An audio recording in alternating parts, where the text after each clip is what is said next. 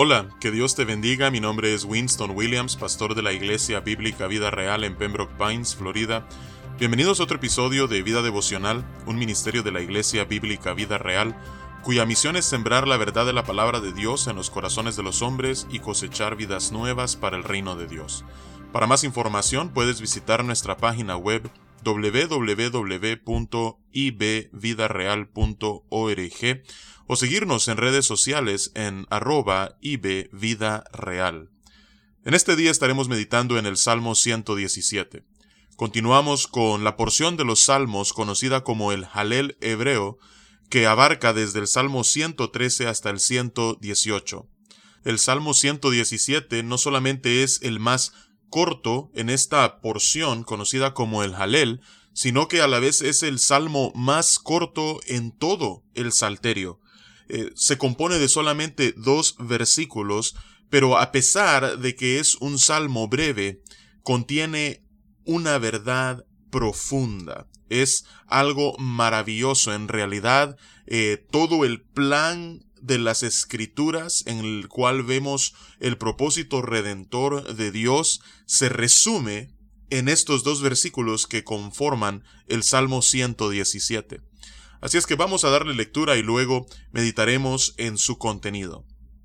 Dice la palabra de Dios, Alabad a Jehová naciones todas, pueblos todos, alabadle, porque ha engrandecido sobre nosotros su misericordia, y la fidelidad de Jehová es para siempre. Aleluya.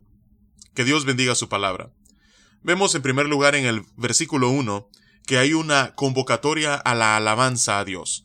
Pero esta convocatoria no solamente es a una persona, no solamente es a un grupo o a una nación, no, es una convocatoria universal. Dice, alabad a Jehová naciones todas, pueblos todos, alabadle. Vemos en este versículo que desde el principio la intención de Dios ha sido redimir para sí un pueblo que está conformado por personas de toda lengua, tribu y nación. Ese fue el propósito ah, que vemos en la creación de Adán y Eva cuando les llama a, a multiplicarse y llenar la tierra. Ese es el propósito que vemos en el llamamiento que Dios le hace a Abraham y la promesa que le da cuando le dice en ti serán benditas todas las naciones de la tierra. Y vemos el cumplimiento de ese propósito cuando llegamos al libro de Apocalipsis y vemos el desenlace de la historia humana que todo termina con tierra nueva, cielos nuevos y un pueblo que Dios ha escogido para sí, que está compuesto por personas de toda lengua, tribu y nación, viviendo con Él eternamente y adorándole por siempre. Así es que en este versículo 1 está contenido el plan redentor de Dios para con todo el mundo. Ahora, sabemos que esto es así porque en la carta a los Romanos capítulo 15 versículo 11, cuando el apóstol Pablo está hablando acerca de cómo Cristo vino no solamente por los judíos, a quienes en ese pasaje les llama los de la circuncisión, sino también vino por aquellos que no lo son, a quienes en ese pasaje les llama los de la incircuncisión, ah, cuando Pablo destaca que Cristo vino a salvar a personas de ambos grupos, uno de los pasajes que él utiliza para reforzar ese hecho es precisamente Salmos 117, versículo 1. Evidentemente el apóstol Pablo no solamente se vale de este pasaje, sino que además cita otros pasajes en el Antiguo Testamento, como en Deuteronomio 32, el segundo libro de Samuel capítulo 22 e Isaías capítulo 11. Así es que Pablo toma todos estos versículos, todas estas porciones del Antiguo Testamento y los usa como el fundamento de su teología eh, en cuanto al tema de la salvación se refiere. Así es que vemos en este salmo solamente en un versículo la profundidad del plan de salvación, el alcance del plan de redención de Dios. Nuevamente, no solamente es para un pueblo, no solamente es para una nación, es para personas de toda tribu, lengua y nación. Ahora, a este grupo de personas se les anima a que alaben a Dios. ¿Por qué deberían alabar a Dios? Bueno, podríamos vernos ah, inclinados a pensar de que es porque Él es el único que merece toda gloria, honra y alabanza, Él es el único que es digno, y esa ciertamente es una respuesta correcta, pero nos dice el versículo 2 que hay dos motivos específicos por los cuales Dios es digno de toda alabanza. Dice el versículo 2 que debemos alabar a Jehová porque ha engrandecido sobre nosotros su misericordia.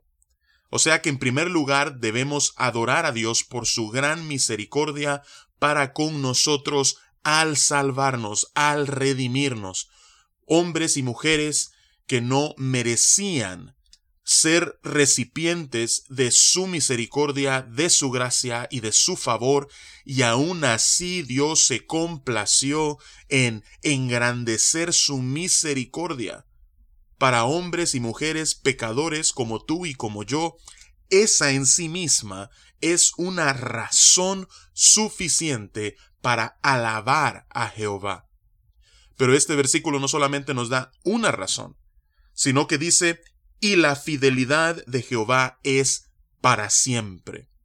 Nuevamente, Dios no solamente ha engrandecido su misericordia, sino que su fidelidad para con los suyos, su fidelidad para con sus escogidos, no es una fidelidad que solamente dura por un tiempo, no es condicional, no, no, es una fidelidad que es para siempre. Dios es tan fiel que aun cuando nosotros no hemos sido fieles de una manera consistente, aún así Dios se mantiene fiel. Su fidelidad verdaderamente es para siempre. ¿Por qué nosotros podemos habitar seguros y confiar en que seremos preservados por el Señor? ¿Por qué nosotros podemos descansar en Él y confiar solamente en Él para nuestra salvación? Porque últimamente no depende de nuestra fidelidad, aunque ciertamente eh, una de las marcas de alguien que ha sido salvo es su perseverancia, pero últimamente nuestra salvación depende de la fidelidad de Él. Y su fidelidad es para siempre, es decir, su fidelidad nos preserva y porque somos preservados, perseveramos. ¿Ves cómo últimamente todo descansa en la fidelidad de Él? Así es que, por su misericordia, por su fidelidad, nosotros debemos de alabar a Dios. Y es por eso que concluye con una palabra que nuevamente es una invitación a la alabanza. Aleluya. Alaba tú a Jehová. Alábale. Así es que en este día te motivo, te animo a que puedas alabar al Señor. Tú que hoy eres su hijo, su hija, que hoy eres parte de su familia, que puedas alabarle por su misericordia y su fidelidad.